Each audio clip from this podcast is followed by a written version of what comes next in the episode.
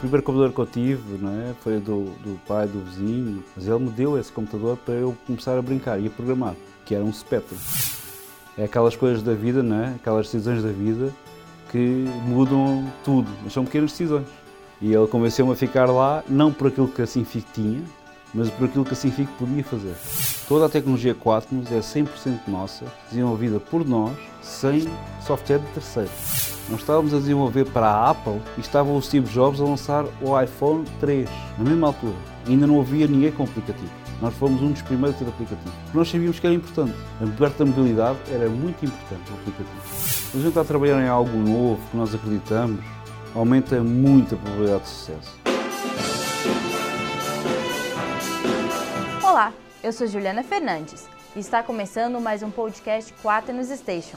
Aqui nós falamos sobre telemetria, gestão de frota, segurança, tecnologia e assuntos relacionados, sempre compartilhando cada vez mais informações aos nossos clientes, parceiros e a quem se interessar pelos temas. A Quaternos é o tema central dessa temporada 7 e nos nossos episódios anteriores falamos sobre a origem, processos, áreas de atuações, países e continentes que a Quaternos está presente. No episódio passado, nós mudamos o nosso padrão de roteiro para conhecer quem trabalha na Quaternos. Conhecemos um pouquinho da história do CEO da Quaternos Brasil, Luiz Nobre. E hoje, neste episódio 6, o nosso convidado é João Pedro Alexandre, CEO da Quaternos Internacional e diretor de tecnologia da Quaternos Brasil. Ele veio contar um pouquinho sobre a sua história. João, seja muito bem-vindo ao Quaternos Station especial. Muito obrigado, Juliana. Já te apresentei um pouquinho, mas eu queria que você se apresentasse. Quem é o João?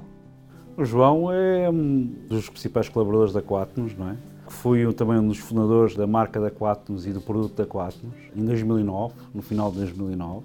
Já trabalho no grupo Sinfic há mais de 20 anos. Estou de, no, nos sistemas de informação desde a minha infância, nos computadores da minha infância, até à parte em que começaram a surgir os primeiros computadores a sério, não é? Ou seja, começaram a ser umas coisas mais profissionais, começaram a fazer os primeiros programas, começamos a avançar no tempo. Depois sempre estive ligado à informática, sempre estive ligado aos sistemas de informação, a criar aplicações, instalar sistemas, servidores, computadores e temos evoluído ao longo do tempo sempre acompanhando a tecnologia.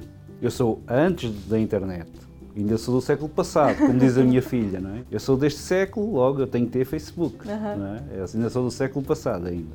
Ainda sou no início dos computadores, ok? E onde é que você nasceu? Conta um pouquinho da sua história ali com a sua família, lá em Portugal. Ah, é, é assim, eu nasci em Lisboa, em Portugal, em 1977. De alguma forma foi quando eu nasci, era o Portugal pós 25 de Abril, pós-ditadura e foi uma altura de mudança para Portugal, bastante, estava bastante instável, era um Portugal até um bocado pobre. E Portugal começou a crescer, a evoluir e entrou na comunidade europeia na altura. E eu sou dessa geração, basicamente, que teve os benefícios da entrada de Portugal na comunidade europeia e que evoluiu de acordo com Portugal em si. E fala um pouquinho da sua família. Era seu pai, sua mãe? A minha família, infelizmente, devido a problemas familiares, não é? Eu basicamente cresci só apenas com a minha mãe, porque eu, quando tinha seis meses o meu pai faleceu num acidente. O meu pai pertencia à guarda fiscal, ao exército, na altura.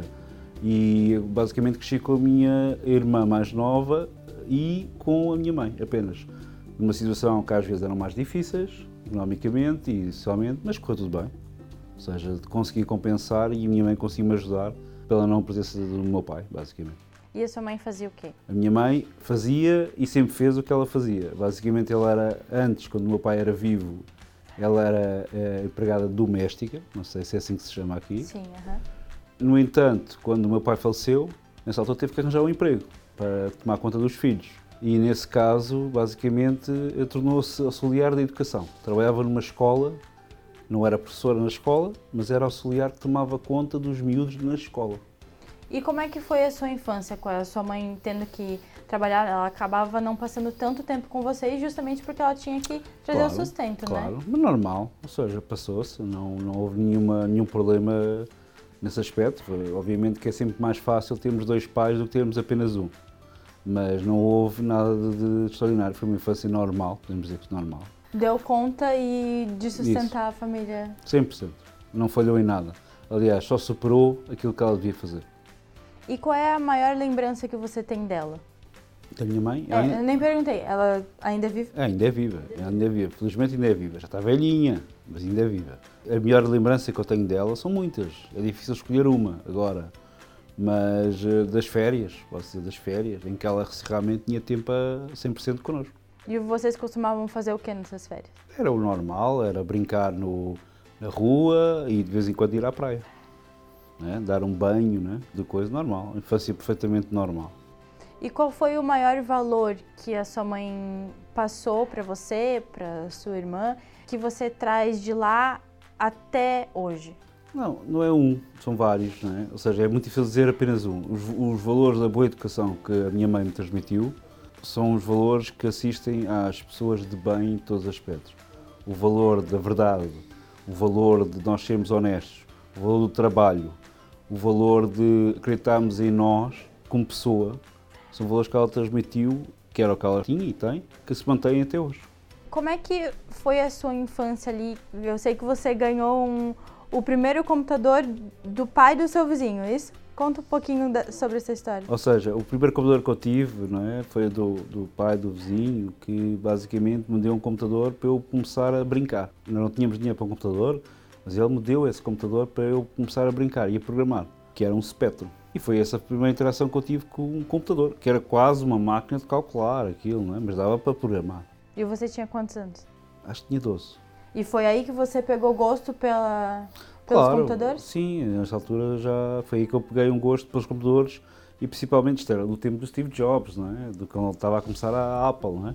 Ou seja, a capacidade de criar e que realmente era uma ferramenta que ia mudar o mundo. Não é?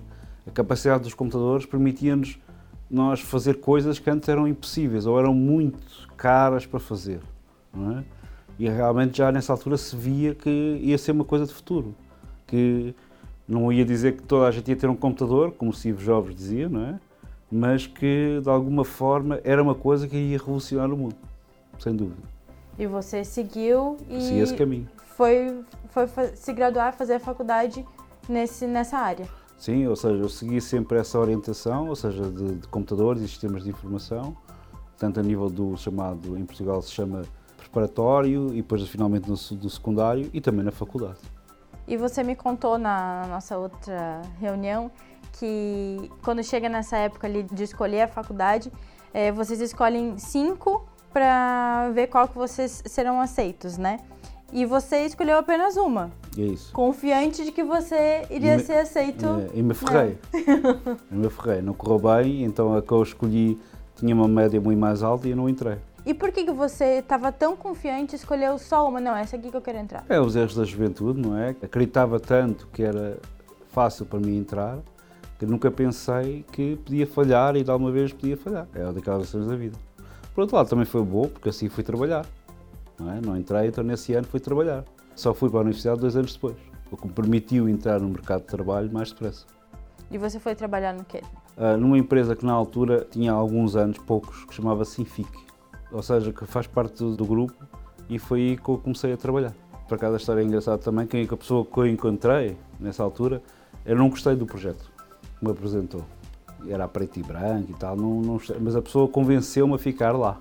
É aquelas coisas da vida, não é? aquelas decisões da vida que mudam tudo, mas são pequenas decisões. E ele convenceu-me a ficar lá, não por aquilo que a Sinfic tinha, mas por aquilo que a Sinfic podia fazer. E esse foi o grande que convenceu a ficar lá, basicamente. E quem que te apresentou ao grupo Sinfic? Era uma pessoa, não é, colega, que era o Eurico Santos. Ou seja, foi essa pessoa que esteve lá comigo. E você não se arrepende de ter feito essa escolha? Não, não, eu não, eu não me arrependo do meu passado. Arrependo-me de alguns erros do meu passado. Seria parvo por não, não arrepender. Há certas coisas que, como tudo na vida, não é? As pessoas mais sábias do mundo são as pessoas mais velhas do mundo. Os nossos pais são bastante sábios, os nossos avós também são bastante sábios. Cabe-nos a nós descobrir como é que conseguimos tirar essa sabedoria e recebê-la com honestidade, não é? Esse é, é, é o nosso nível de maturidade. E lá na Simfic você começou fazendo o quê? Eu comecei por, por fazer programação numa linguagem que se chamava Informix, é uma linguagem antiga que permitia construir programas, chamava Informix. Ainda existe ainda hoje em dia. E depois que você atuou como programador? Ah, depois eu fui uma das pessoas que criou um software de gestão que é um chamado ERP. E nós criámos o S4 e mantínhamos e coisas. Nós trabalhamos ali durante vários anos para, para tornar esse um software de gestão bastante bom. ok? Depois comecei a trabalhar na área técnica do S4, já uns anos depois, e depois a gerir a respectiva área técnica. E depois passei também para coordenador de uma área que era de web, de internet e de portais. Isso já foi nos 2000 e tal. A seguir fundei a Quatnos. Eu já fiz vários papéis, não é? Resumindo as minhas funções, já fui programador, já fui técnico, já fui gestor técnico, já fui comercial e já fui gestor outra vez. E por que que você decidiu criar o Quatnos? Aqui a decisão foi um desafio foi lançado na altura por dois colegas, que era o Fernando Santos e o Carlos Silva. O Fernando Santos tinha uma necessidade explícita de gestão, neste caso frota e de rastreamento, e comprava um produto à concorrência. E o produto era ruim. E nós basicamente tínhamos eh, necessidade desse serviço e fomos estudar o mercado. E realmente havia um excelente mercado e principalmente futuro. Porque uma das características do Quatnos é que ele foi desenhado não a pensar no ano em que ele foi criado, nem nos próximos, pensado logo a 10, 20 anos, com características para bater os melhores que existiam e o que iriam existir. Por isso fizemos esse estudo de mercado e fazia sentido, e era tecnologia inovadora e de ponta na altura, e então decidimos em conjunto e ficar eu basicamente a liderar essa parte, não é? De fundar esta nova gama de produto. Entrar no chamado IoT, Internet of Things, nas coisas conectadas, no rastreamento, nas caixinhas que comunicam, nos dizem o que é que se passa com algo. Foi aí que nós decidimos, em 2009, finais de 2009. E quais foram as maiores dificuldades nesse processo de criação do Quatnos? Basicamente duas, que é ponto número um. Aí, nessa altura a tecnologia ainda não estava 100% madura. Os rastreadores estavam, funcionavam por GSM e SMS, ou seja, não, não usavam todos a internet, não havia uma bem, ainda bem definida a tecnologia. E o segundo foi exatamente que era tecnologia nova para nós. Ou seja, foi preciso criar uma equipa com capacidade de mudança, com capacidade de aprender rápido, muito bons, muito eficientes e eficazes à primeira, não dava para falhar, já estava a começar. E tínhamos que aprender onde, onde é que estávamos a entrar, a indústria. Tínhamos que aprender rápido e fazer bem à primeira. Essas foram as principais dificuldades. Vocês demoraram para encontrar essa equipe eficiente e especializada? Não, alguns já faziam parte da Sinfica e estavam dispostos a mudar de área. Como eu estar a trabalhar no marketing e já estou cansado do marketing, não consigo aguentar mais o marketing, então alguém aparece e diz que você quer ser dono de uma empresa e gerir a empresa. Joia, vamos lá. Mas, mas isto é muito difícil, não interessa, vamos lá. E muita gente arriscou mudar de área, mudar de tecnologia o chamado mudar de paradigma, é aprender tudo de novo e mudaram com sucesso. E nós começamos a construir de raiz o Quatnos. Toda a tecnologia Quatnos é 100% nossa, desenvolvida por nós, sem software de terceiros. Tecnologia totalmente nossa. Web e aplicativo desde 2019. Nós estávamos a desenvolver para a Apple e estava o Steve Jobs a lançar o iPhone 3, na mesma altura. Ainda não havia ninguém com aplicativos. Nós fomos um dos primeiros a ter aplicativo. Porque nós sabíamos que era importante. A aberta mobilidade era muito importante, o aplicativo. A parte da web era garantido, era o futuro. Não ia ser a disquete para instalar o CD, né? instala só. Não, tudo web, de raiz. E a equipa percebeu isso e percebeu o desafio. Trabalhámos no duro na, na análise de, do mercado, fomos buscar os melhores dos Estados Unidos e melhores da Europa para fazer o um, um melhor sistema de gestão de ativos de ambos os lados do, do, do, mundo. E nunca ninguém te chamou de louco? Ah, que ideia louca, por que, que a gente está fazendo isso agora se ninguém está fazendo isso? Muita gente nos chamou vários nomes. Não sei se louco foi um deles, não é? É provável. Mas que foi difícil, no início foi. Foi difícil. Mas é uma parte que nós gostamos. Quando a gente está a trabalhar em algo novo, que nós acreditamos, aumenta muito a probabilidade de sucesso. Quando as pessoas são boas, têm bons valores, conseguem aprender rápido, são trabalhadoras, estão motivadas, ajuda muito. Quando a gente estamos certos no que estamos a fazer, o sucesso é garantido. E é isso que te motiva hoje no trabalhar na Quase. Claro, você que desenvolveu, mas que continua te motivando? É, isto é a espécie humana de, mostra isso, não é? O que é bom hoje, amanhã já não é. Há uma nova tecnologia, há uma nova maneira de ver as coisas, não é? Então, nesta área que é, esta área é interessante porque junta três coisas. Junta software, junta telecomunicações e ainda junta pessoas, é? além das máquinas, é? obviamente, pessoas e máquinas. Então não é só fazer software, nós temos todo o, um desafio disto tudo funcionar e funcionar 24 horas por dia, 365 dias e ainda mais ser inovador e oferecer características novas aos, aos clientes. Ou seja, todos os dias nós temos novas coisas que a gente não sabia que podíamos fazer e temos novos problemas e desafios para resolver. Ou seja, isto não muda, é bastante dinâmico e isso, isso motiva-nos. Além disso, com o 4 nos foi feito para todo o mundo. Foi feito de raiz a pensar que iria ser utilizado na Malásia, queria ser utilizado no Brasil, queria ser utilizado nos Estados Unidos e na Europa. Então, nós temos ainda muito que crescer. Temos muitos clientes que nós podemos ajudar e que nos podem contribuir a entrar na grande família da Quatnos. De lá para cá, qual foi a sua maior experiência com o Quatnos? Há várias, não é? As experiências mais marcantes são geralmente as primeiras ou as últimas quando nascemos ou quando morremos, tá? É fácil, não é? Pronto. A primeira venda é uma coisa marcante. A última venda também é uma coisa marcante, mas o último sucesso é uma coisa marcante. A primeira venda foi é, uma coisa marcante porque foi feita graças ao cliente que era e graças à nossa relação que nós tínhamos com esse cliente.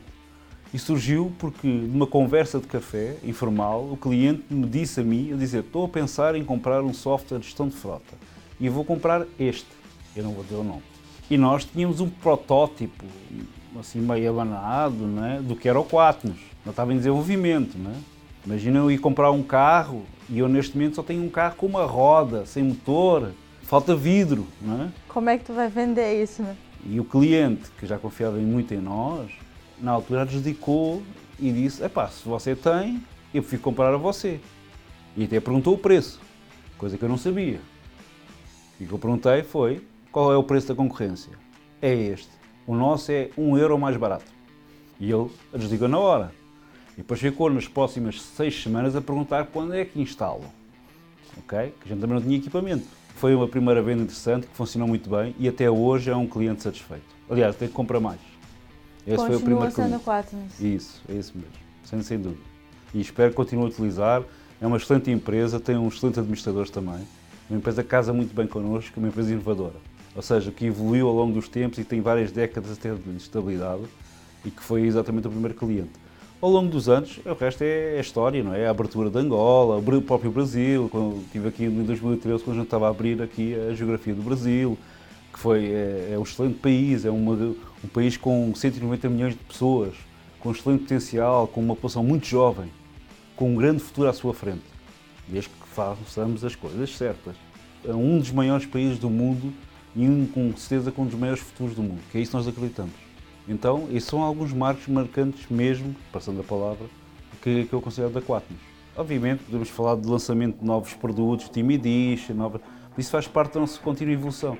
Nós todos os meses lançamos novas funcionalidades para os nossos clientes, em todo o mundo.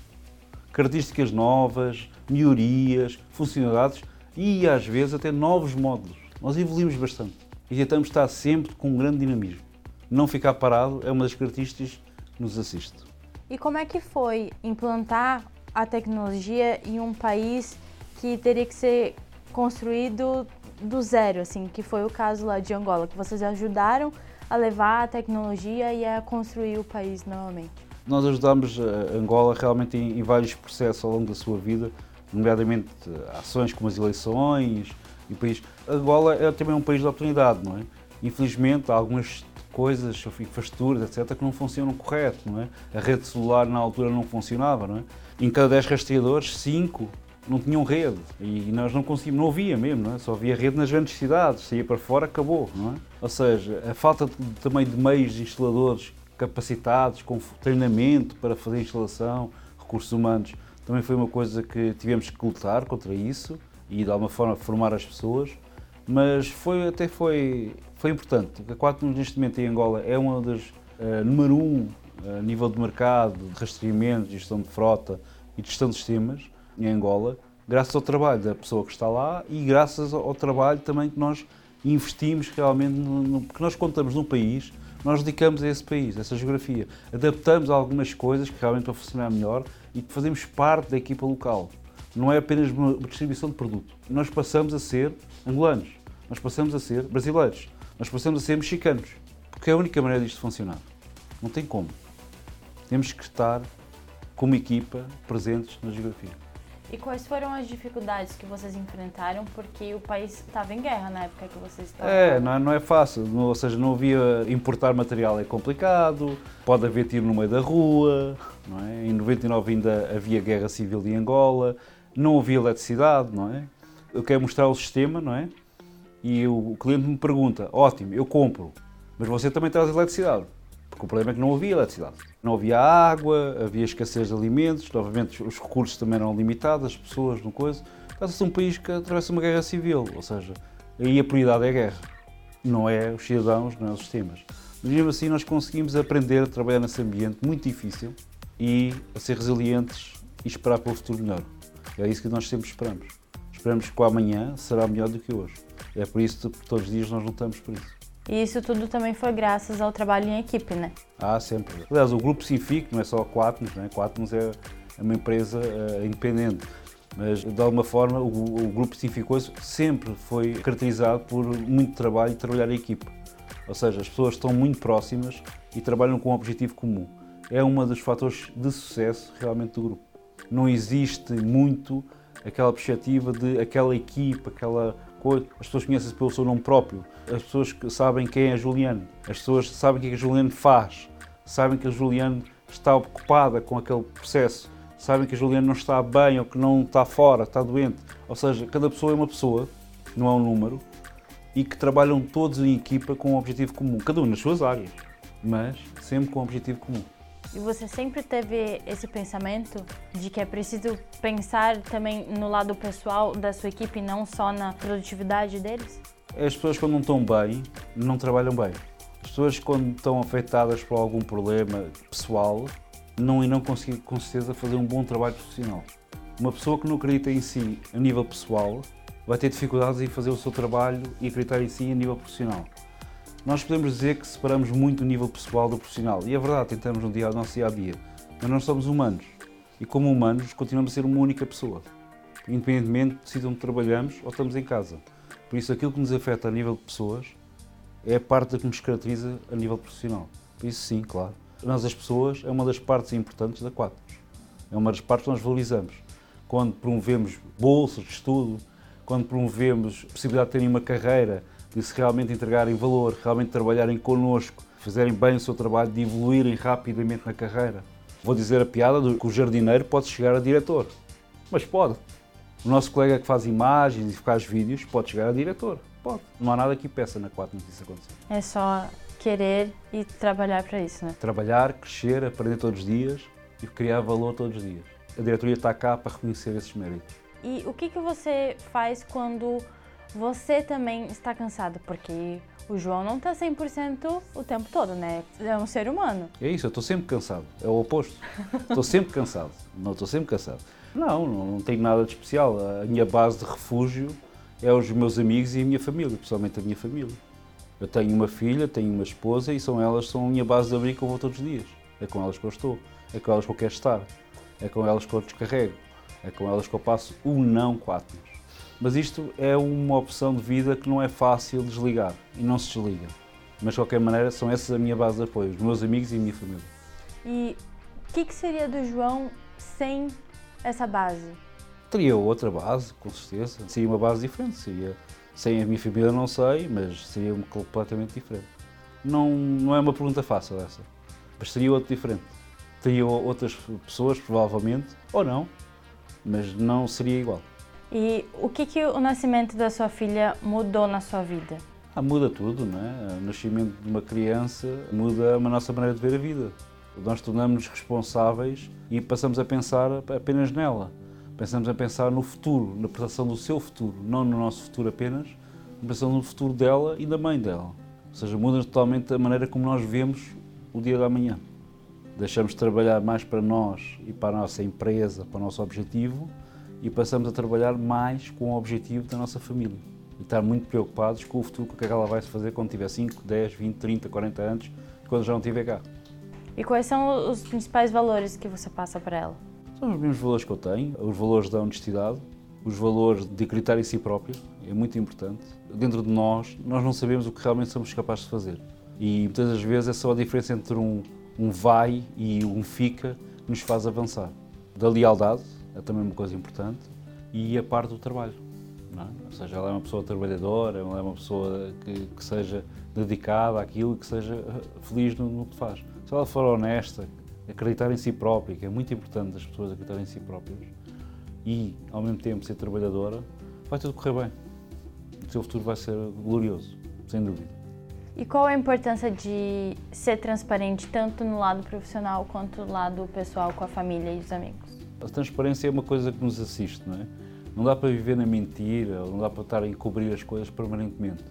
Cansa-nos, deixa-nos velhos, deixa-nos estressados, estar a esconder as coisas. Todas as vezes as próprias pessoas, já estamos no século XXI, não é? Têm muita informação, sabem muito, têm muito conhecimento. Então a melhor forma de nós todos, de alguma forma, estarmos é exatamente a transparência. Transmitir como é que estamos, transmitirmos o que é que já fizemos e principalmente aquilo que as pessoas não gostam de fazer. Também é importante. Só erra quem faz. E dizer que eu errei, eu não fiz bem isto. Não, fui eu.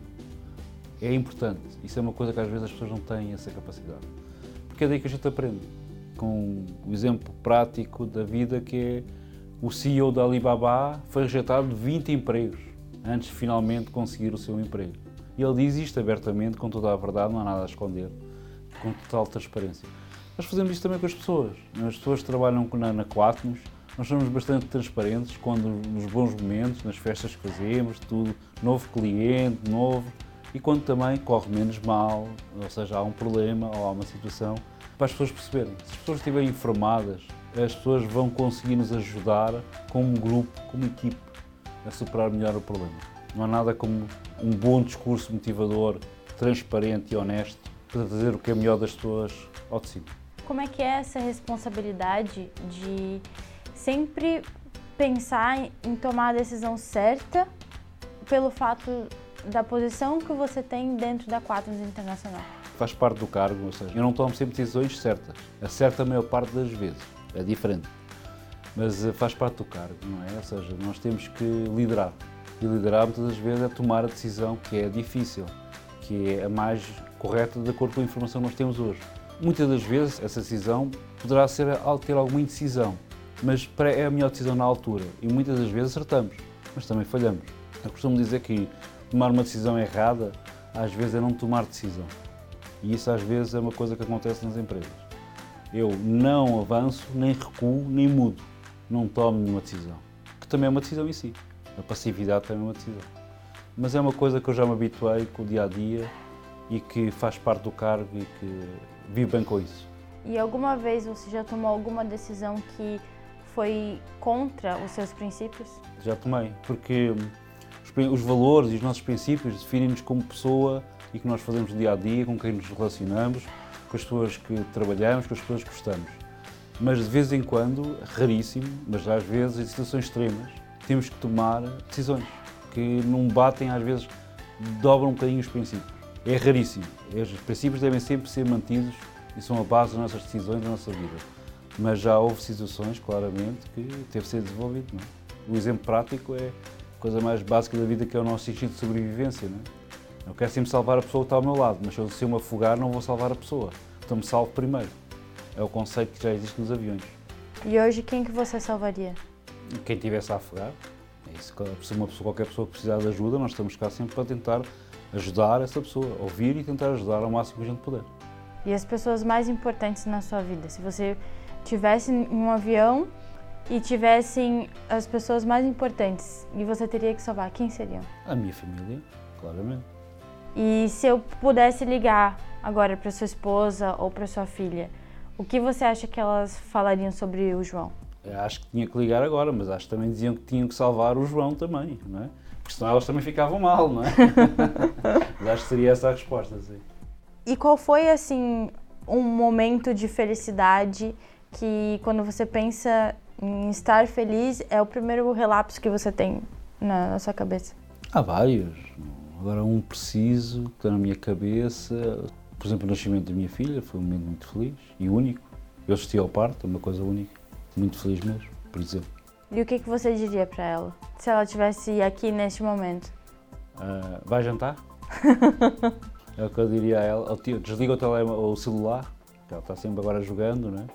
Ela não diria, ou seja, nada de, de, Ou seja, seria o nosso dia a dia. Seria estar ao pé dela, aproveitar ela crescer dela e tentar ver a vida dela crescer por si própria. Porque chega a um ponto que já não controlamos, não é? Chega a um ponto no, na vida das crianças que nós apenas acertamos, vamos dando toques, não é? Já não, já não muda de rumo, aquele já, já, já está no seu rumo, não é? E temos que ir com ele para ver o caminho, para ver se conseguimos ajudar até ao fim. Claro, eu não tenho essa sensação porque não tenho filho, não, não, não sei como é que é, mas o fato de estar viajando o tempo todo, porque você tem uma responsabilidade nas empresas, nas quatro de outros países, isso de alguma forma afetou o seu convívio com ela ou não? Claro, bastante. É diferente estar a 100% do que estar a part-time, presente. E o telefone e o Skype ainda não chega lá. Se calhar vão inventar uma tecnologia que dá para abraçar, mas ainda não está lá. E se hoje alguém dissesse para você, ah, João, você, a sua função não existe mais, não existe mais quaternos, não existe mais tecnologia, o que, que você faria? Qual é que era a minha nova função? Não existe mais tecnologia, já não existe mais quaternos. Boa pergunta, o que é que eu iria fazer? iria ser videogamer. Por quê? Ia fazer jogos. Porque é uma das energias do futuro. E é uma coisa que eu já não jogo há muito tempo, mas acho que era uma coisa que eu iria gostar de fazer. Gostava de fazer um jogo, um videogame. Não tem máquina. E se não existisse máquina? Não existisse máquina? Uhum. Não, isso aí, olha, podíamos fazer, por exemplo, estar com os amigos, era o que eu ia fazer. Coisas pessoais, não é? Nessa perspectiva. Uhum. Ia estar com pessoas, ia estar com os amigos, fazer um churrasco. Fazer uma coisa que eu gostava de fazer, um churrasco. Uma última pergunta aqui pra gente terminar o nosso 4 News Station. A gente já falou aqui de decisões importantes, né?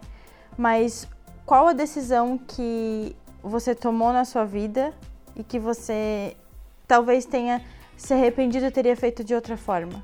Há várias. Não, não sou daquelas pessoas do passado nada mudo, não é? Né? Há várias. Os, os erros fazem parte da nossa vida. É errando que nós crescemos.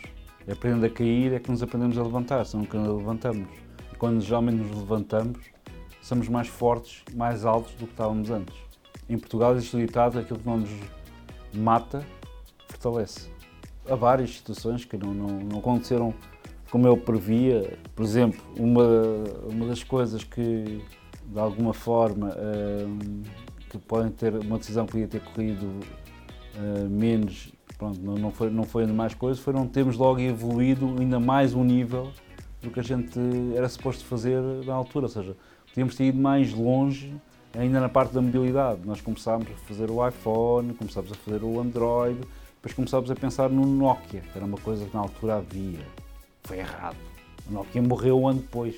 Isso foi uma das coisas, uma decisão, gente, era tudo mobilidade que a gente apostou. Acertámos em dois, em três, mas foi errado apostar no Nokia. E para a gente finalizar, você se considera uma pessoa feliz? Ah, sou. Considero que faço coisas que eu gosto.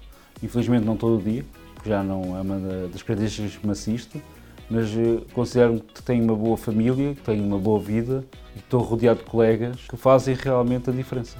Que eu gosto de trabalhar com essas pessoas e que vejo imenso potencial nessas pessoas. Por isso sou, posso dizer que sou uma pessoa feliz, sim. Tenho tudo o que eu preciso para ser feliz. Posso às vezes enganar-me, mas tenho tudo o que eu preciso.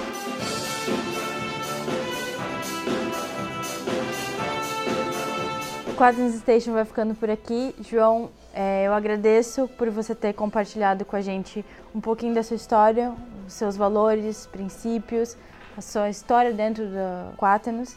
Tenho certeza que quem está nos escutando também vai gostar de escutar e de conhecer quem está por trás da Quaternos, quem trabalha aqui. É aquela questão da transparência, né? Para a gente mostrar quem são as pessoas da Quaternos.